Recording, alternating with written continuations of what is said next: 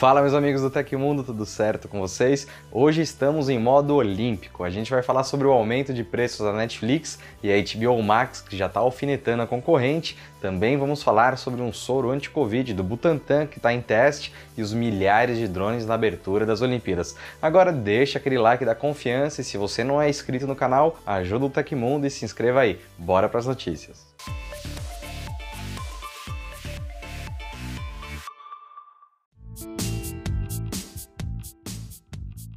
E a Netflix anunciou que vai reajustar os valores dos planos de assinatura do serviço. O aumento, segundo a empresa, tem o objetivo de ampliar o catálogo com mais conteúdos originais e, assim, garantir uma melhor experiência ao usuário. O plano mais caro antes da mudança era o Premium, que custava R$ 45,90. Agora, com reajuste, a empresa passará a cobrar R$ 55,90.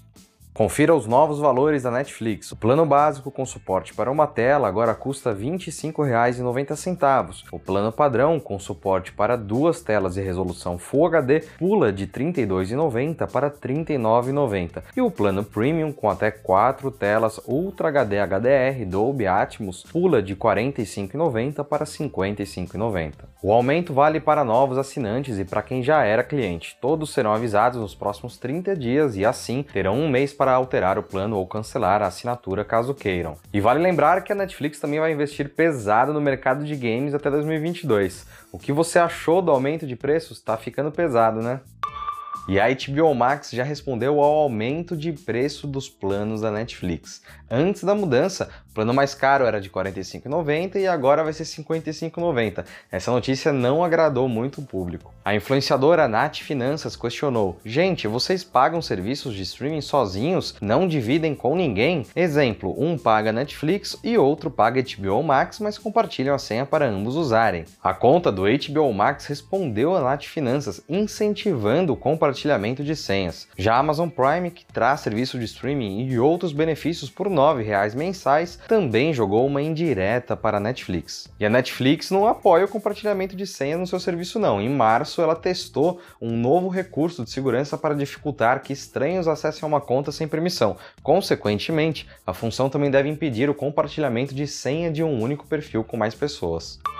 Aprovado para uso pela Assembleia Legislativa do Estado de São Paulo, a Alesp, o soro anti-Covid desenvolvido pelo Instituto Butantan está na fase de testes em humanos. Após a conclusão dessa etapa, o medicamento irá à aprovação da Agência Nacional de Vigilância Sanitária, Anvisa, para finalmente ser administrado em pacientes já infectados pelo coronavírus. Diferentemente da vacina, que é uma forma de imunização ativa, o soro é uma imunização passiva, pois o tratamento ocorre após o paciente ter se infectado e a estimulação do sistema imunológico é feita com o uso de anticorpos já inoculados em outro organismo, antes de serem aplicados nos humanos. Para o autor da lei, o soro é proposto como um complemento à vacinação, que, embora viável, anda a passos lentos no Brasil. Em nota, o Butantan explicou que já fez um teste de desafio em parceria com a USP e usando ratos infectados pelo coronavírus vivo ainda na fase pré-clínica. Depois da aplicação do soro, foi observada uma redução da carga viral e do perfil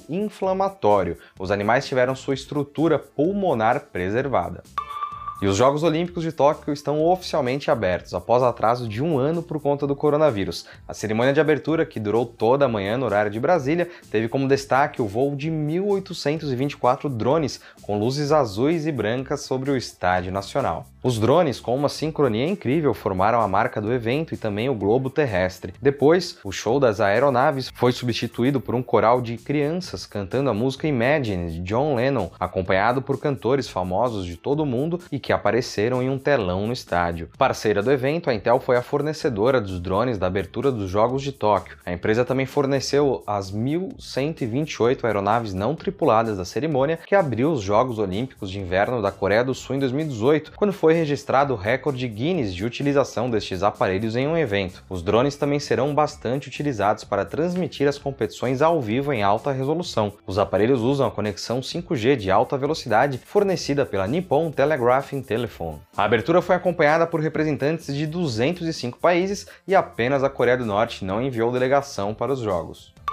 O Banco Central anunciou a atualização de algumas regras do seu sistema de pagamento instantâneo. Uma das novidades é a criação do serviço de iniciação de transação de pagamento do Pix, que trará benefícios para consumidores e vendedores. Atualmente, o cliente interessado em efetuar um pagamento por Pix em sites, apps de lojas online, redes sociais ou mensageiros precisa copiar os dados de um QR Code e sair da plataforma. Na sequência, ele deve abrir o aplicativo de seu banco e colar as informações lá para concluir a transação. Mas, com a figura do iniciador de pagamento instantâneo, não será mais necessário fazer este caminho, desde que a loja tenha aderido ao serviço. Uma tela da instituição financeira do usuário se abrirá na seção de pagamento da própria página ou aplicativo do comércio online, exigindo apenas a sua autenticação para finalizar a compra. E de acordo com a resolução publicada pelo BC, o iniciador de pagamento do Pix começará a funcionar a partir do dia 30 de agosto.